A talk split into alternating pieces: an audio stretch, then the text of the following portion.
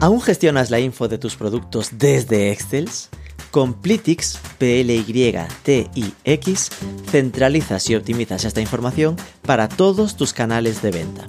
Pruébalo gratis en plitix.com barra M4C y por ser oyente de Marketing for E-Commerce pagarás la mitad en tu primer año. plitix.com barra M4C.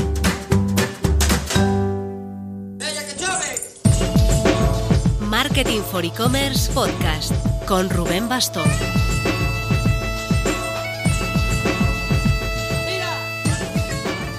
Hola marketer, esta semana viene con curvas, agarra papel y lápiz que mira todo lo que tenemos. No sé qué haces que aún no te has metido en la Marketing for E-Commerce Academy. Arrancamos fuerte septiembre, publicado curso de cómo auditar tu web a nivel SEO de Madre SEO Periora, y el martes por la mañana tenemos una sesión pro con la agencia Amazing y El País sobre cómo conectar con la generación Z. Este martes por la tarde, a las seis y media, webinar especial abierto de Marketing for E-Commerce Academy con K-School porque presentaremos algo especial. Fusión, compraremos K-School, nos habrán llenado de millones y nos escapamos a las Bahamas. Enlace en las notas.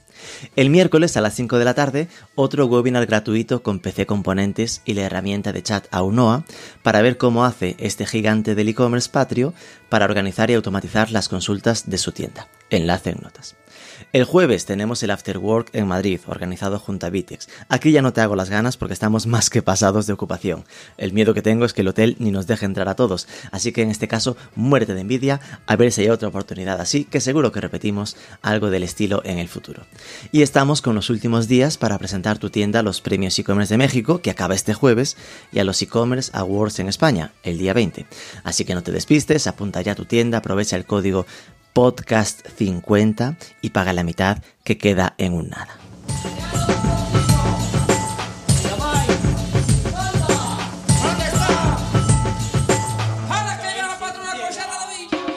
Estamos en el programa 200 nada menos, así que hemos preparado un especial recordando las 20 entrevistas más escuchadas de estos 200 programas juntos. ¿Cuáles crees que serán? Vamos con ello, pero antes...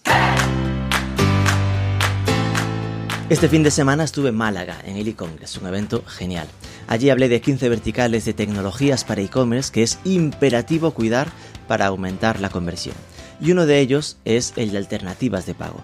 Y siempre debe haber una opción de financiar o de pagar a plazos como la 3X, 4X de Onei.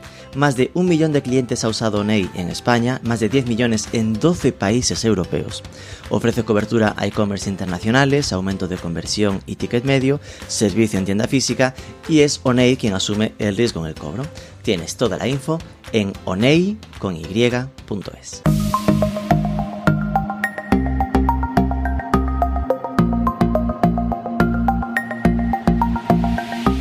Ya que estamos celebrando nuestra segunda cumplecentena de programas, empezamos por dos entrevistas sobre podcasting que se colaron en el top 20 de más escuchadas. Joan Boluda es el podcaster líder del sector digital en España, así queda refrendado con datos eh, en el ranking que publicamos hace poco en Marketing for E-Commerce. Recuerdo que quise empezar el podcast con él, porque suyo era el primer podcast del que me aficioné sobre marketing, el de marketing online nos dio un gran titular, que a los tres meses de empezar su podcast ya había sentido más ROI, el triple de entrada de negocio por el podcast, que en tres años de blog como hacía 100 o 150 programas, lo celebraba y dije, bueno, voy a analizar este podcast, ¿no? Y comenté los clientes que había captado, la gente que se había suscrito, bueno, todo, ¿no? Y claro, mmm, tuve más ROI, o sea, uh, más retorno de la inversión y del tiempo dedicado en tres meses de podcast que en tres años en un blog, sin duda alguna. ¿Sabes qué pasa? Que un, un podcast es muy mágico. ¿Por qué? Porque ¿quién puede estar escuchando un podcast? Bueno, puede estar escuchando un podcast una persona que, que está conduciendo, que está yendo en transporte público, que está sí. pasando el perro, que está en un gimnasio, que está lavando los platos, que está comiendo, que está desayunando. En cambio, uh, un vídeo, como en el caso o leer, ¿no? que implica uso de, la, de, de, los ojos para entendernos, pero va a ser más difícil que estés, yo que sé, pues haciendo bici estática leyendo, que se puede, o que estés paseando el perro leyendo, que es un poco peligroso, pero tal, o que estés conduciendo o mirando vídeos en YouTube. Entonces, claro, es mm, el podcasting, el audio en general, o la radio, porque yo era mucho de escuchar la radio, ¿eh? muy, muy fan de la radio. La radio siempre he visto que tiene un punto mágico, ¿no? Porque desborda la imaginación, te imaginas cómo es el que habla, te imaginas, si, si estás escuchando una novela, te imaginas todo lo que te están contando. Pues eh, tiene la gracia que es versátil y que es polivalente. Bueno, más que polivalente, que es multitarea. Es decir, que tú puedes estar escuchando y haciendo otras cosas. ¿eh? Pues desde planchar hasta, yo qué sé, pues hacer un, yo qué sé, um, ir a saltar cuerda, da igual. En cambio, los vídeos no. Y lo bueno del podcasting también es que el que se interesa en un podcast eh, tiene que ir adrede a buscarlo y demuestra bastante más interés que un vídeo que puedes encontrarte en YouTube simplemente pues porque aparece ahí con los vídeos recomendados, ¿sabes? Lo típico que estás viendo un vídeo y estás empezado viendo un vídeo de, yo sé, de Harry Potter y acabas viendo un vídeo del, yo sé, del Baby Shark porque uno te ha llevado al otro y como caballo aquí, ¿no? En cambio, esto no pasa en el podcasting. Tiene que ser alguien Ahora ya viene la aplicación de podcast por defecto en el, en el móvil, ¿no? Pero antes no. Antes eh, tenías que bajártela, tenías que buscar, o sea, con una aplicación que tenías que poner ahí marketing. O sea, es alguien que ha buscado expresamente esa temática. Y eso hace que la audiencia no tenga nada que ver, la comunidad que tienes en un podcast con la que puedes tener en un blog o en YouTube. Y por otro lado, el tema de la competencia sea, tú ahora buscas uh, podcast de mm, marketing online y vas a encontrar, bueno, el mío evidentemente sale de los primeros y tal, pero buscas, yo qué sé, uh, blog de temas de marketing online o buscas un canal en YouTube de marketing online, te vas a encontrar las patadas. Cambio, el podcast tiene muchos menos competidores. esto de cualquier tema, ¿eh? Esa entrevista con Boluda se mantiene como la tercera más escuchada. No tardé en entrevistar también a José Carlos Cortizo, Corti. Escuchaba también su podcast, en aquel tiempo en digital, ahora convertido en el podcast Growth de Product Hackers. En una comida en Madrid le había preguntado cómo era su setup, su forma de trabajar con el podcast, y me había dado una masterclass de las suyas. Fue mi guía de cabecero en esto, Amor Infinito a Corti, que es siempre un libro abierto. Era 2019, recuerdo que lo grabamos en una habitación de Airbnb que había alquilado para tener silencio, con su equipo de grabación, hablamos del podcast como estrategia de content marketing e incidía en su potencial como generador de negocio B2B. De hecho, en Estados Unidos eh, creo que la Steel Lauder, una marca de estas de, cosméticos, lanzó hace tiempo un podcast que le funcionó muy bien, con, consejos para... Eh, era un poco orientado a un público mujer, profesional, mm, semidirectiva y demás. nicho dentro a un nicho, a ese público y que generas un contenido de un valor percibido muy alto, porque como a día de hoy también hay un tema novedad, ¿no? No, hmm. no todas las marcas hacen un podcast dirigido a un nicho específico y da muchísimo, muchísimo valor. Luego están los temas de que están los podcasts, los seriales, que yo no los sigo tanto, pero en Estados Unidos y en algún país del norte de Europa ha habido algún serial de estos en formato podcast que lo ha petado y es como si fueran como una serie de Netflix, pero en formato podcast y que tiene una relevancia brutal y a lo mejor está patrocinada por una marca. También charlamos sobre el potencial del podcasting en proyectos hacia el público final, una tendencia aún en vías de crecimiento tres años más tarde genera un, por decirlo así, un nivel de visibilidad entre perfiles de todo tipo, pero bueno, a mí me llega gente por LinkedIn con perfiles muy interesantes en potenciales clientes que me contactan como con ganas de contactar conmigo porque escuchan mi podcast todas las semanas y oye, qué bien lo haces y quiero hablar contigo y conocerte. Es un nivel de awareness que, que no me lo hubiera esperado. Y además, yo estoy muy de acuerdo, estamos en la segunda juventud del podcast, pero yo creo que realmente vamos a entrar en la edad dorada, porque ahora sí que el podcasting puede suponer negocios. Y bueno, aquí antes fuera antena hablábamos de boluda, ¿no? Y una persona que, que está aprovechando el podcast para vender sus cursos y lo está haciendo muy bien. Estamos viendo marcas de gran consumo que están empezando a hacer podcast. En Estados Unidos ya hay agencias de podcast. Yo creo que es, es un momento perfecto porque hay más interés en el podcast por parte de los consumidores sobre todo porque es el sustituto perfecto de YouTube cuando no puede ver la pantalla, la gente ya se ha acostumbrado a escuchar y ver y cuando no pueden ver, pues al menos escuchar. Y ahora ya empieza a haber dinero como para hacer cosas serias y tiene un impacto en negocio bastante fuerte porque todavía hay un espacio en casi todos los verticales para tener algo relevante. Tuve una época en la que le di mucha caña a contenidos sobre SEO. Mi background profesional viene de ahí, inbound marketing, social media, SEO, aunque en el SEO siempre estuve cojo en la parte técnica. Y con estas entrevistas aprendía un montón de los mejores. En el programa 60, con la excusa del lanzamiento de uno de sus libros, entrevisté a Fernando Maciá, CEO de Human Level. Era 2020 y nos explicaba de este modo cómo funciona ahora Google, menos dependiente de los enlaces y basado en datos sobre la satisfacción de la experiencia del usuario. Inicialmente, cuando Google todavía no, digamos, no, había desarrollado ninguno de los aspectos semánticos que ha ido desarrollando posteriormente, ¿vale? Antes de empezar con la implementación de inteligencia artificial, aprendizaje automático, etcétera, Google era un buscador que era muy sensible a encontrar determinadas palabras clave en los contenidos y en áreas prominentes del contenido, los factores on-page de toda la vida, y también lo que hacía era eh, contrastar esos factores on-page con factores off-page. ¿Cómo lo hacía? Midiendo enlaces eh, que venían de otros sitios web en cuanto a cantidad y a, calidad de esos enlaces. Pero al final estos enlaces eh, es una fuente secundaria de reputación. Es como si yo entro, por ejemplo, en el tenedor a ver la opinión de otras personas de un restaurante. Pues sí, me van a, me van a dar una señal si, si la gente en general sale satisfecha de ese restaurante o no, pero no es tan válido para mí como si realmente voy al restaurante cómo eh, y yo soy capaz de formarme mi propia opinión. Entonces, eh, lo que de alguna manera yo defiendo es Google ha, dependido a lo largo del tiempo, durante años, de esas señales secundarias para evaluar o para ayudarle a evaluar la, calidad de un contenido, pero lo que nos da la sensación es que, por una parte, a partir del desarrollo de los aspectos semánticos del buscador, cuando empieza ya a comprender realmente el contenido, es capaz de evaluar mucho mejor la calidad de un contenido desde un punto de vista semántico. Y, por otro lado, también tiene, entendemos, menos dependencia de esas señales secundarias externas que antes le habían servido para contrastar ese contenido interno, porque hoy en día, a través de Chrome y a través del propio comportamiento del usuario cuando hace una búsqueda y se estudia en dónde hace clic, qué CTR tiene cada, cada resultado y cuál es el comportamiento por búsqueda de ese usuario, Google tiene señales directas de la, de la satisfacción del usuario con un contenido. Y hay muchas búsquedas que demuestran esto, demuestran que, que realmente Google responde a la intención de búsqueda del usuario. ¿Cómo mide eh, Google esa intención de búsqueda?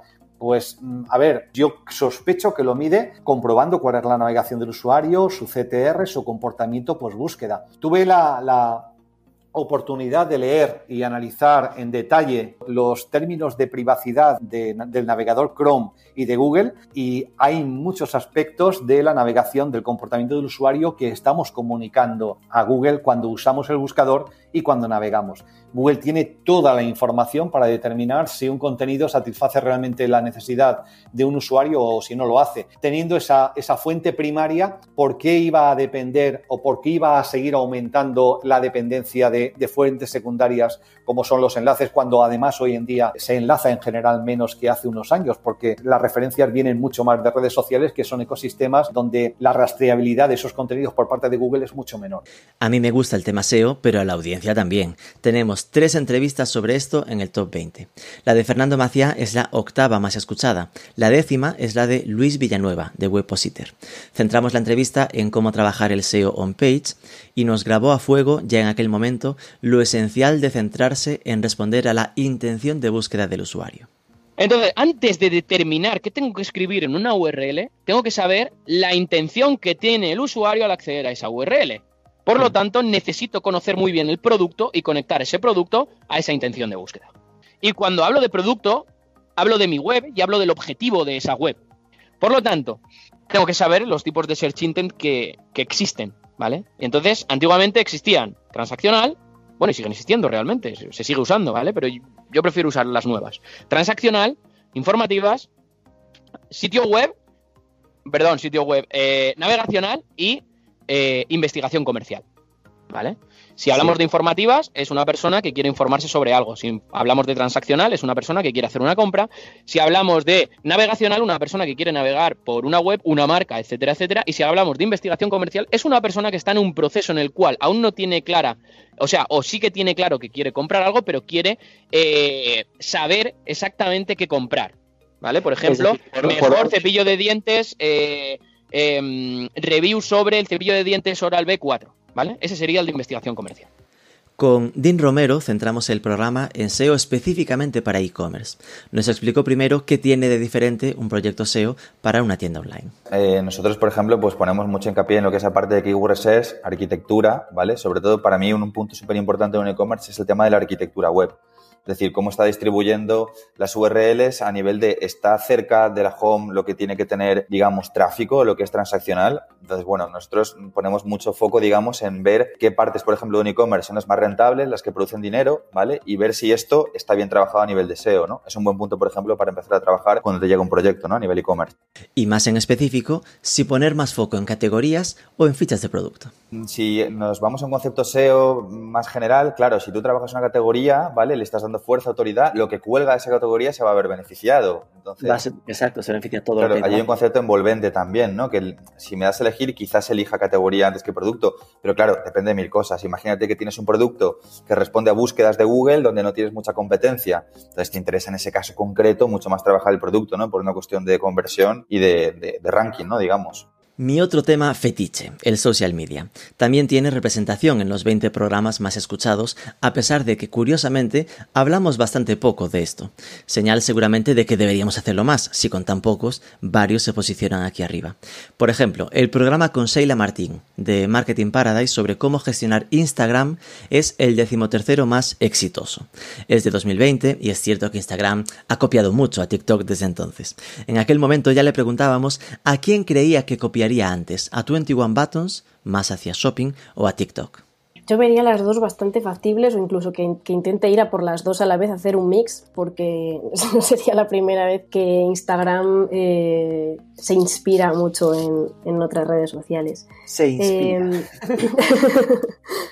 Eh, yo creo que está más cerca ahora mismo de, 21 Buttons que de TikTok, porque creo que TikTok, eh, pues a nivel funcionalidades que ofrece y, lo acostumbrados que están ya los usuarios que llevan mucho tiempo en TikTok, eh, creo que está muy evolucionado y que Instagram igual va un poco tarde como para intentar igualar o adelantar a TikTok.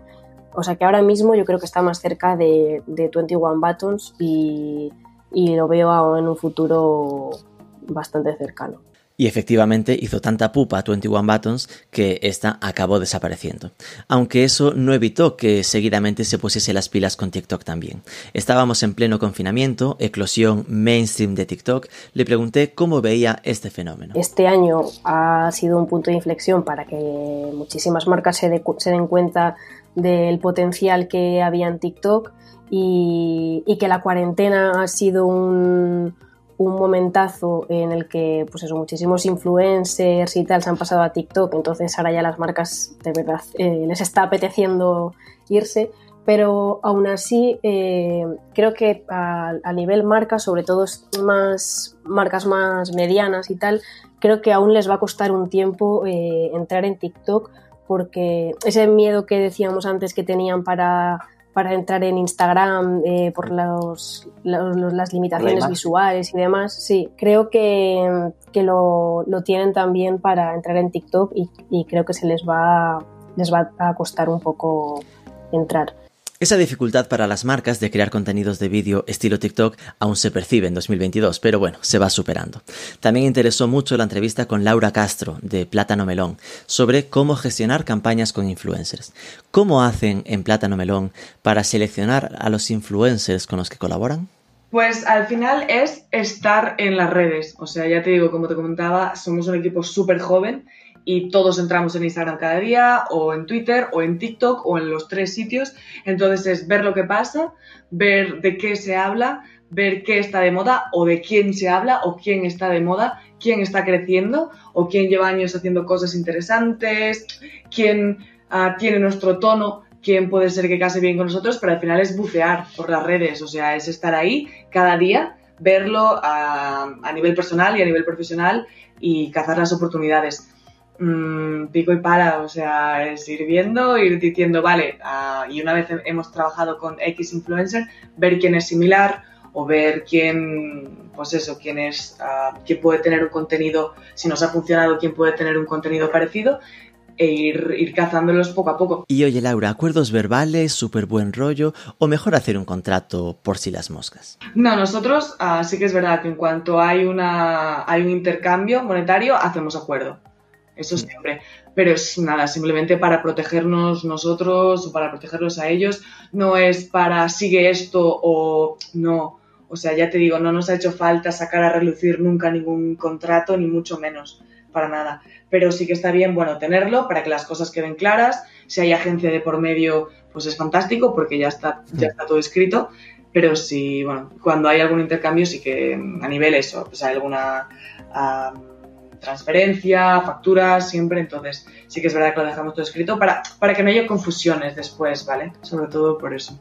Aprovechamos nuestra conversación con Verónica Rodríguez, Lead Client Solutions Manager de LinkedIn Iberia, para preguntarle por cómo funcionaba el algoritmo de LinkedIn y nos dio oro en paño con estas cinco claves en menos de tres minutos. Efectivamente, nosotros damos más visibilidad al tipo de contenido que genere más valor en un contexto profesional. Y para ello yo creo que va a ser muy útil para nuestros eh, oyentes también. Eh, os voy a dar algunos consejos para que ese contenido sea de calidad dentro de, la red y tenga más visibilidad. O sea, el algoritmo de LinkedIn al final funciona eh, según el tipo de contenido, según el valor que estés aportando al usuario. ¿Cómo podéis aportar más valor al, al usuario y hacer mejor contenido? Os voy a dar cinco puntos clave, ¿vale? El primero es pensar ante todo en el contexto LinkedIn. ¿no? Para los profesionales, eh, pues por ejemplo, del, sector de marketing, Em, al final tienes que pensar en eh, cómo participan tus compradores o tus potenciales clientes en el contexto profesional. O sea, siempre tenéis que tener eh, la mentalidad de a quién te estás dirigiendo, cuál es tu audiencia objetivo y qué es lo que más le va a aportar valor, ¿vale? Dentro de la red. Lo segundo, utilizar un contenido para agregar valor en los momentos importantes, ¿vale? Eh, es decir, todo contenido, lo que llamamos nosotros de thought leadership, ¿vale? O contenido de liderazgo, eh, que ayude a generar confianza, ¿vale? Pues eh, un contenido pues sobre tu marca, por ejemplo, pues para potenciarla, también para generar esa credibilidad, aportar valor al usuario. Es muy importante ya que, por ejemplo, el 83% de los responsables de la toma de decisiones empresariales afirman que este tipo de contenido ayuda a generar confianza en su organización. O sea, es muy importante tener en cuenta y utilizar este contenido. Lo tercero, comunicarte con una voz humana. Bueno, pues al final, eh, obviamente somos profesionales, pero también nos, nos gustan las historias personales. Entonces, todo tipo de eh, historia humana, historia personal, eh, de tú a tú, ¿no? Pues lo que le ha pasado o casos de uso funciona súper bien, ¿vale? Dentro de LinkedIn. el cuarto consejo es como cualquier interacción eh, diaria, eh, hay que ver que es un diálogo bidireccional, ¿vale? No es unidireccional. O sea, tú quieres generar una conversación, por lo cual todo tipo de, em, de listados, de preguntas retóricas, de frases que insten a, a la acción para tu audiencia objetivo, ¿vale? Ya sea pues para eh, escribir una noticia dentro de LinkedIn o pues a, nivel de marca para crear contenido, lo que sea, tienes que tener en cuenta que es un diálogo lo que quieres establecer con, tu audiencia objetivo. Y luego el el quinto consejo es permanecer presente, o sea, ser constante. Eh, no se genera eh, pues de un día para otro, ¿no? Tienes que establecer esta constancia, esta cadencia y eh, ganárselo, con lo cual, pues esto lleva tiempo, con lo cual siempre tienes que estar em, creando ese diálogo con tu audiencia potencial de una forma semanal, ¿vale? Incluso diaria también. Hay un par de entrevistas en el top 20 que podríamos etiquetar como de tendencias. Por ejemplo, la que publicamos con Marius Roussel, CEO de la agencia Trilogy, en septiembre de 2020. Hablábamos de cómo preparar la campaña de Black Friday, que era el primer Black Friday post pandemia, esas cosas, con enseñanzas que al final se mantienen año tras año, como el adelantar las inversiones de captación de leads o datos para hacer después retargeting, o el tener claro que Black Friday no se prepara ni en noviembre ni en octubre. Para ejemplo, Amazon. De hecho, Amazon sabe que, la mayoría de todas sus transacciones, un porcentaje muy alto de, sus transacciones ocurren en ahora, en el Black Friday. Por lo que ah, están metiendo, ellos están diseñando campañas, están diseñando toda la estrategia de cómo tienen que seguir, se lo, están preparando todo el año para cuando llegue el Black Friday. Ellos es, es, el, el hito más importante en todo el año, es ahora. Lo curioso y positivo es que el Black Friday hace que los usuarios estén más abiertos que el resto del año a recibir publicidad, porque están a la caza del chollo. El consumidor también está receptivo a recibir impactos publicitarios. Cosa que durante el resto del año, pues bueno, cuesta un poco más. Pero como ya sabe que el Black Friday todo el mundo se anuncia y todo el mundo va con chollos, ¿eh? pues bueno, como a ver qué me cuenta, a ver qué me cuenta lo más interesante. A ver dónde están los chollos, ¿no? Y a ver dónde están los chollos. Pues oye, aprovechamos ahora que está barato para poner más publicidad porque están receptivos, ¿vale? Por lo que es un punto más a tener en cuenta en, en esta campaña de, o preavance de campaña. El duodécimo programa más escuchado es el de Tendencias de Marketing Digital que grabamos para 2022. Grabamos en modo entrevista 2 con Álvaro Gómez, responsable de la agencia Elogia en España, y Lucía Ochoa, en aquel momento su equivalente en Elogia México. Álvaro ponía foco en lo esencial de tener contacto con consumidor final y los trabajos de CRM. Muchas marcas grandes que se ponen las pilas empiezan a transformar sus equipos internos, eh, yo he visto muchísima transformación de equipos de marketing, de equipos de marketing tradicional, más orientados hacia comunicación, hacia equipos en los cuales el contacto directo con el consumidor, ya sea para vender o ya sea para comunicar, empieza a ser muy importante. Y eh, se empieza a ver eh, inversión en infraestructura de CRM detrás, y una inversión muy necesaria en la que veías como, como bueno, pues, em, empresas que tenían un canal de venta digital todavía tenían base de datos accesibles a través de, de Access, ¿no? Que dices, bueno, en CSV y Excel, ¿no? Pues, pues, pues, pues, de repente ya teniendo que invertir mucho en esta infraestructura.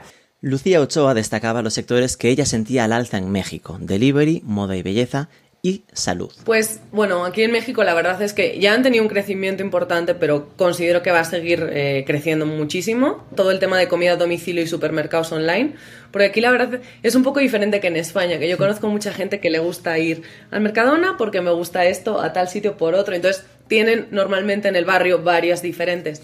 Aquí la ciudad está un poco construida distinto, entonces ir al supermercado, pues necesitas el coche, tiempo, hay mucha gente, entonces la verdad es que los supermercados online y también toda la parte de comida a domicilio va a seguir, yo creo que moviéndola este año que volvemos a estar dentro, fuera, quién sabe.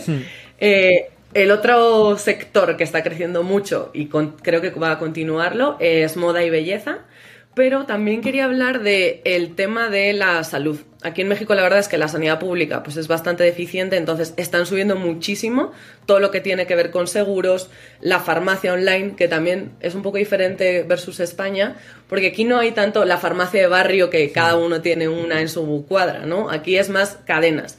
Y por ejemplo, hay dos empresas, una se llama Farmacias del Ahorro, que son una cadena de farmacias que también tienen página web y Farmacia San Pablo han crecido como 400% en visitas este año, también por pandemia, ¿no? Claro. Eh, y creo que sigue, o sea, hay un espacio muy amplio para toda esta parte de la salud tech. Hay plataformas como Doctoralia, por ejemplo, que puedes revisar especialistas de tu área, hay, tienes reviews, agendas directamente. Y también hay una tendencia de todo el wellness en las empresas, ¿no? Siempre intentamos tener un enfoque súper didáctico con los programas. Buscamos tener un tema central del que rascar algún aprendizaje diferente en cada semana. Uno de los temas que más interesó y sigue interesando, por eso está de cuarto más escuchado, es el de CRO, Conversion Rate Optimization, programa 82 que grabamos con Sergio Simarro. Era a finales de 2020 y le preguntaba por dónde iba a evolucionar el tema de Conversion Rate Optimization y me mencionaba experiencias completas, la omnicanalidad de verdad y darle caña a la conversión móvil. La evolución, desde mi punto de vista, va, va asociada a que no pensemos en, una web, en una app, en una tienda, en, en que le llaman por teléfono, sino que al final ofrecerle una experiencia lo más completa posible, pero sobre todo uniforme. Es lo que se denomina omnicanalidad, pero que omnicanalidad es, es muy falsa a día de hoy, porque muchas empresas que han echado omnicanalidad y lo dices, eh, ¿tú te has visto lo que estás haciendo? entonces, entonces, para mí el, el, futuro eh, va a ir, ¿por qué? Porque va a llegar un momento donde nos vamos a, a ir desvinculando de plataformas, dispositivos, a lo mejor el teléfono en algún momento deja de usarse como tal y como lo conocemos ahora mismo, ¿vale? O la atención al cliente, o incluso, ¿quién dice que no? Eh, una web de escritorio porque realmente lo tenemos todo asociado a un dispositivo, eh, estamos viendo en un entorno móvil mientras nos movemos por la calle y va con nosotros. Entonces, mm. ¿qué quiere decir eso? Si ahora nos aferramos a cosas que no funcionan bien y, nos quedamos con, ya es que ahí está peor, eh, lo que puede ser que es que cuando haya un cambio de tendencia te quedes fuera. Esto ocurre, por ejemplo, con, con el tema de la conversión de stop y mobile. ¿No? Que es algo que Sí. se habla, se habla mucho de, no, es que mobile, pobrecito, somos peor, ¿no? Yo, tengo, yo tengo muchos proyectos donde la conversión en móvil es mejor que en escritorio. Wow. Mejor. Y, a ver, todo, cualquiera de venta de entradas, o con eso no, pero en enero, cualquiera de venta de entradas, tiene una, si el sitio está bien trabajado, tiene una mejor conversión en móvil que en escritorio. ¿Por qué? Porque es una compra única, ¿vale? Eh, las flores que te hablaba antes, las flores, si es una compra, una experiencia única. Tú no tienes que preguntarle a tu pareja si le vas a regalar un ramo de flores o no.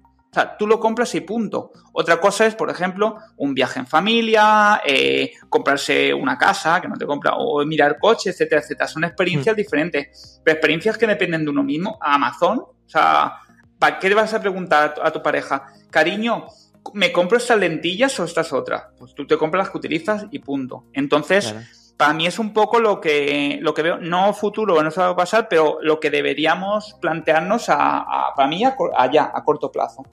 El quinto programa más escuchado es la entrevista con Verónica López Burgos, en aquel momento en Toto, aunque la entrevista la centramos en cómo era el día a día de un e-commerce manager. Algo perdurable, presupongo que de ahí que siga acumulando escuchas. Le preguntamos qué perfiles serían necesarios para el equipo de gestión de e-commerce ideal. Lo de las dependencias jerárquicas, fíjate, ya es más relativo, ¿no? Porque hoy en día formar un equipo con empleados, con freelance o con agencias. Yo creo que lo importante es rodearte de los mejores y de los que estén más comprometidos con, con tus resultados. Entonces, eh, ¿qué perfiles de conocimiento eh, necesitaría, digamos, tener el área de e-commerce? Pues necesitas especialistas en adquisición de tráfico, que luego ya tienes expertos, muy expertos en SEO, tipo Jordi, por ejemplo. Eh, luego tienes expertos en Google Ads, luego tienes exper- expertos en el canal de afiliación o en, mil otras acciones que, trabajan la adquisición de tráfico. Luego, eh, pues eh, expertos en especialistas en la generación de contenidos. Eh, luego necesitas equipos de producción, de diseño, para imagen, Cuando hablas de generación de contenidos, ¿estás pensando en redes sociales o blogging interno, el catálogo en la web todo? Todo, en realidad los contenidos los vamos a utilizar para crear las fichas de producto, para generar los posts del blog, para trabajar los posts de, las redes sociales. O sea, eh, generación de contenidos es que mm, aplica a muchas partes dentro del e-commerce y dentro de lo que es el marketing. Luego también necesitarías marketingianos, perfiles de comunicación, pero con esa visión comercial y que estén familiarizados con eh, herramientas tecnológicas, ¿no? Para poder trabajar, pues esa, la construcción de los escaparates, ¿no? Cómo distribuyes la home, eh, qué destacas eh, o cómo ordenas tus listados de producto, eh, cómo creas tus páginas de aterrizaje para las promociones, eh, cómo segmentas a los usuarios, la elaboración de los emails, si vas a crear flujos automatizados o para los calendarios promocionales, yo qué sé, o sea, mil cosas. Otra entrevista deliciosa es la que mantuvimos con Jaime Mesa sobre cómo detectar nichos en Internet. En este corte le preguntábamos canales que usaba él para inspirarse y encontrar ideas de negocio. Exacto, inspiración. Está pues TIFF, luego puedes entrar en redes sociales como Pinterest o fancy.com, que no sé si en España se conoce demasiado y ahí hay productos muy, muy chulos y Sí. guay, que te dan mucho, muchas ideas. Luego, por ejemplo, en AliExpress, eh, esto sí que el enlace no me acuerdo, pero hay, mm, si te das de alta, hay un apartado que se llama Dropshipping Center, ¿vale?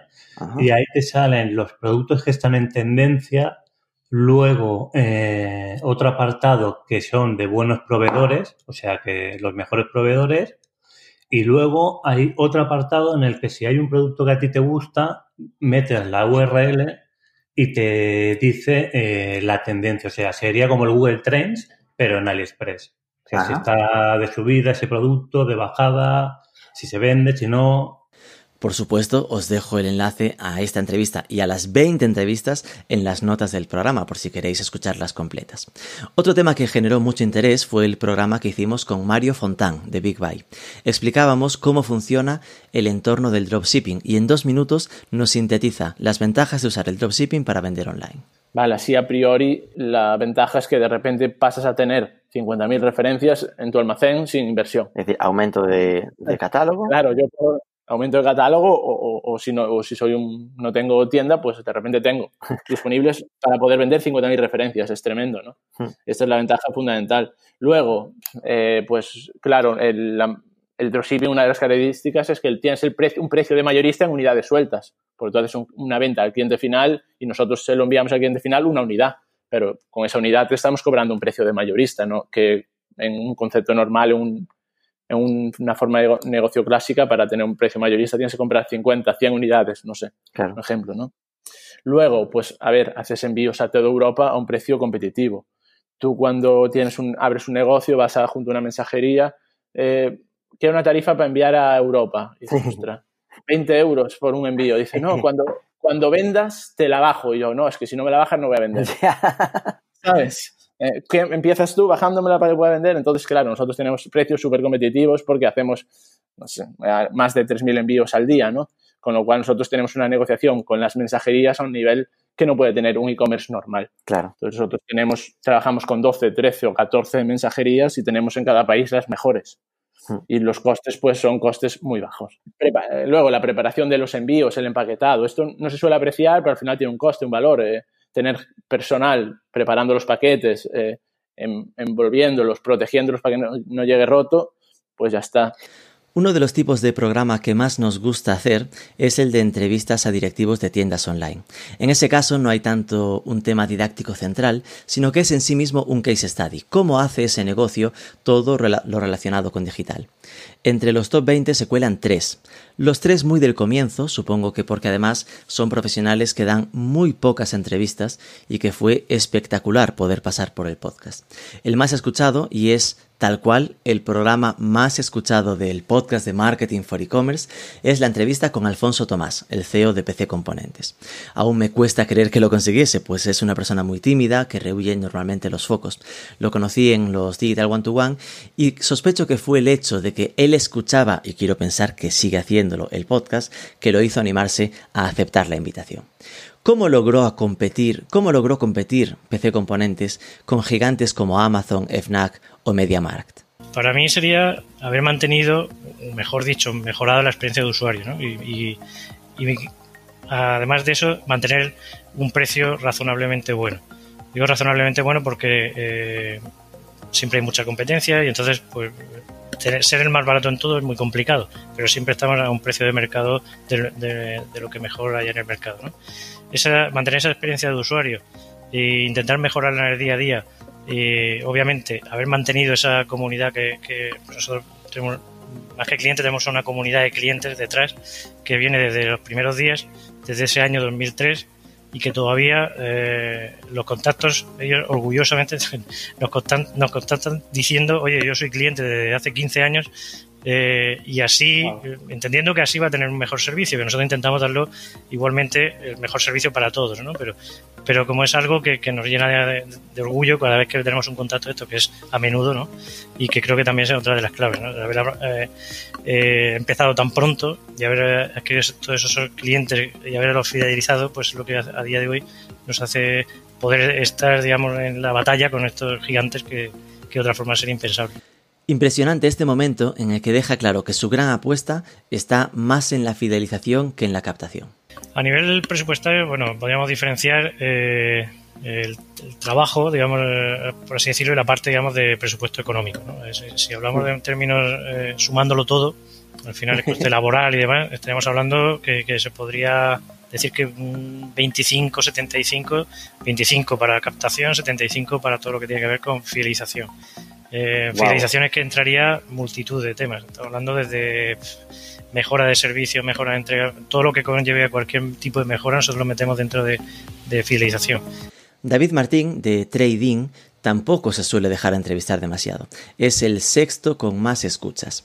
Trading es un grupo de tiendas, cada una con su marca y web distinta, especializada, cada una en un deporte. Aquí intentábamos pincharlo sobre si alguna vez se había arrepentido de tener tantas webs con tantas marcas. No me he arrepentido, porque al final hay muchas marcas que si lo hubiéramos vendido todo en un solo en una sola web, no, no trabajarían con nosotros, porque no quieren vender a web generalistas, solamente a web especialistas.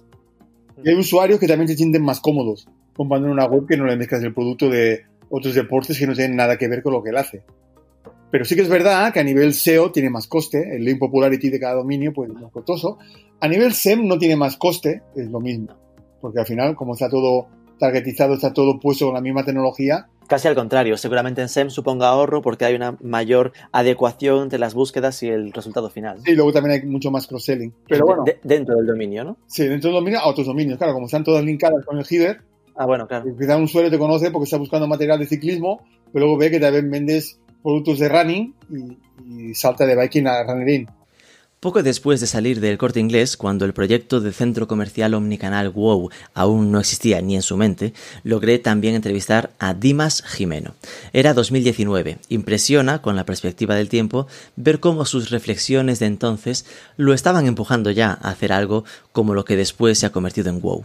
Decía, el retail debería preguntarse, si yo fuera a nacer ahora, ¿cómo lo haría? el, el- el aprendizaje y lo que hay que hacer muchas veces nos tiene que venir no desde una perspectiva física, nos tiene que venir desde una perspectiva digital. O online en este caso. ¿Por qué? Porque, porque eh, cuando hablamos de estos ejemplos de retailers nuevos, he puesto el ejemplo de China, pero podría hablar de, de marcas eh, españolas que están, que, que están empezando ahora y que ya nacen así. O sea, que no hay que irse a, a China para ver ejemplos Sí, en mi cabeza está un Cave Home que es de muebles que empezó ejemplo, online y acaba de sacar su tienda en acá- Barcelona. Exacto, y, necesita las tiendas, ¿no? A ver, yo, yo creo que, que ese es el planteamiento. Si los retailers grandes consiguiesen hacer eh, un planteamiento, pero no desde tengo tiendas físicas y a ver qué tengo que hacer para jugar desde mis tiendas físicas desde papel, sino si yo fuera, mm, si, si yo fuera a nacer ahora, ¿cómo haría mi planteamiento? ¿no? Pensando más en la realidad que se va a imponer y que se está imponiendo, ¿no? Y es que lo decía antes al principio de la entrevista, ha cambiado y va a seguir cambiando cada vez más la forma de comprar. Entonces, si esa forma de comprar ha venido para, para quedarse, es posiblemente mucho más inteligente que haga un approach al, al, al tema desde la posición que dices tú. vamos a hacer más desde, desde una perspectiva eh, digital y luego ya veré cómo tengo que poner en valor todo lo que tengo diferente, que ahí es donde entran, por ejemplo, las tiendas, ¿no? la experiencia de compra. Que decía antes que está muy bien hablar de experiencia de compra, pero tenemos que conseguir que sea buena, ¿no? Pero si consigues que sea buena, es imbatible, ¿no? ¿Quién va a sustituir, por mucho que puedas comprar por internet, el, el, eh, el olor de una barra de pan cuando se va a comprar? ¿no? Pues esto, esto, hay que conseguirlo, ¿no? Pues es- esto es lo que, o, o el olor del café recién tostado. Es que todo esto son cosas que, no se pueden obviar, ¿no? De la experiencia, la experiencia social de comprar, ¿no? Pero claro, por eso tienen que ser tus, tus tiendas, tienen que ser sitios donde la gente quiera estar no solamente por poder comprar, sino porque pasan más cosas. El último bloque temático, al que llevo un tiempo dándole cariño, es el de acercarme al entorno blockchain, para entenderlo y estar bien preparados para aplicarlo. El vigésimo programa más escuchado es justo la primera tertulia que montamos sobre este tema, que estaba titulada Blockchain para Dummies, que era tal cual lo que yo era en aquel momento, para así tener la excusa de preguntar desde lo más básico. Estaban en la conversación Xavier Iglesias, Sergio García y Kun Álvarez. Te dejo este corte de Kun, donde explica qué es eso de minar bloques, la base del blockchain. Vale, a ver, minar es cerrar bloques. ¿Y qué es un bloque? Un bloque es donde van registradas todas las transacciones que se hicieron en los últimos X, mi- X minutos. En el Bitcoin son 20 minutos, en el Ethereum creo que son 2, creo que son 2, y cada moneda tiene su tiempo entre bloques, ¿no? Pues en ese bloque van todas las transacciones que se hicieron en esos X minutos. Entonces, el minero se encarga de resolver un hash que un hash es un elemento criptográfico, el cual sirve para cerrar ese bloque y poner ese bloque que está en maduración en la cadena de bloques. O sea, es como la certificación de las transacciones y del registro, por así decirlo. Entonces, los mineros se pelean por cerrar ese bloque y llevarse la recompensa, que la recompensa es una recompensa fija por bloque y un porcentaje de las fees, por así decirlo, o sea, las fees pues las comisiones que lleva pasar ese dinero. O sea, porque si yo le mando dinero a alguien, eso tiene un coste. O sea, no es gratis, sino un minero no estaría incentivado. Claro. Entonces, al final, la minería es cerrar bloques para sumarlos al libro de registro, por así que es el blockchain. O sea, cerrar bloques. De ahí fui haciendo otros programas abordando más en detalle temas de este entorno. Y está claro que es algo que la gente necesita, o al menos alguno más se coló en este top 20, a pesar de, en este caso, ser bastante recientes. El capítulo 130, con Sergio García, director de la agencia centrada en Web3 Flock, lo centramos en los metaversos descentralizados, mucho antes de que Mark Zuckerberg anunciase todo su cambio estratégico a este mundo. Hablábamos de metaversos de entorno blockchain como CryptoVoxels o Decentraland. Aquí nos explicaba cómo se gestiona Decentraland, metiendo además el palabra DAO, organización descentralizada, que nos obligó después otro programa sobre eso, de hecho, más de uno. Hay, hay un core, o sea, hay como un núcleo de personas que son los directores, pero sí que es cierto que hay un, es una DAO. Creo que Decentraland es una DAO, una organización descentralizada, entonces toda persona que tenga mana, que tenga tokens, puede tomar parte en las decisiones. Entonces la parte que sea core... Eres dueño en tan, eh, tanto porcentaje tengas de tokens de la comunidad. Eres un pequeño accionista, que tú tendrás tus pequeños votos para ciertas votaciones, pues, oye, imagínate que, eh, mira, eh, de Centraland queremos cambiar la, landing page o queremos cambiar la web y vamos a contratar a un estudio. Eh, tenemos estos dos estos tres. ¿Qué, ¿Cuál queréis que contratemos? Y por último, en esa misma época, capítulo 123, hicimos un programa con Xavier Iglesias exclusivamente sobre qué eran eso de los NFTs. De nuevo, hemos hecho alguno más, pero ese tan digamos básico, explicando qué es, se ve que es material que la gente busca, por eso se ha colocado como nada menos que el tercero más escuchado de, de Marketing for E-Commerce. Sobre los productos no repetibles o NFTs, Xavier nos hacía ver que tanto podía ser una obra de arte única o nuestro libro de e-commerce, pero metiéndolo como una serie numerada. El libro que acabáis de lanzar hace nada, pues podríais haberlo editado como, como NFT. Un NFT con un estándar que permita un número X de copias. Wow, ahí sí que me rompe la cabeza, porque como me lo imaginaba lo de no, que no sea repetible. Claro, Eh, pero existen, luego eh, los, los smart contracts han ido evolucionando y existen estándares de smart contract, por ejemplo en Ethereum, que sí permiten un número de variables. En las redes que comentaba antes, por ejemplo, normalmente en OpenSea y demás, tú subes, un, eh, si subes una obra, la subes unitaria, es decir, esto es una, es una obra de una. Pero, por ejemplo, en Tezos, como los valores son tan bajos, eh, pues, y como se ha hecho mucho contracultura y entre artistas se compran, pues han- se ha puesto de moda el hacer series. Pues voy a sacar de esta misma obra una serie de 20 unidades. De, lo mítico de hago un cuadro y tiene numerado, ¿no? Uno de 20, Eso es, dos de 20. eso es, numeraciones. Esto es una serie de 20 ejemplares y por lo tanto, pues eh, cada uno lleva su, su contrato inteligente, pero tú tienes la, la, la versión número 1, tú la, el número 3, tú el número 5.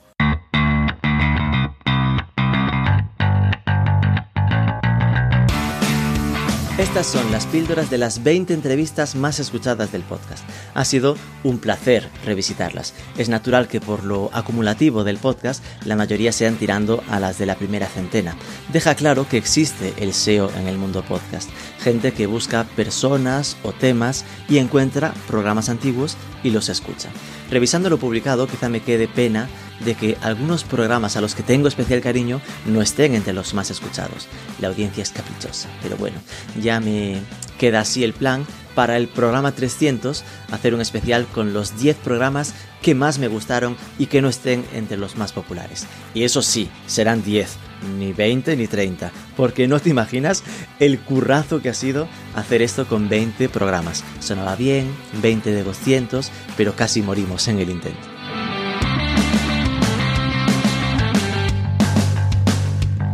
Recuerda que tienes la mejor membresía de formación continua sobre e-commerce y marketing digital en academy.marketingforecommerce.net. Esperamos que te haya gustado. Si ha sido así, comparte el programa etiquetándonos, que da gusto saber que hay alguien del otro lado. Sobre todo, suscríbete a nuestro programa y nos escuchamos el próximo lunes.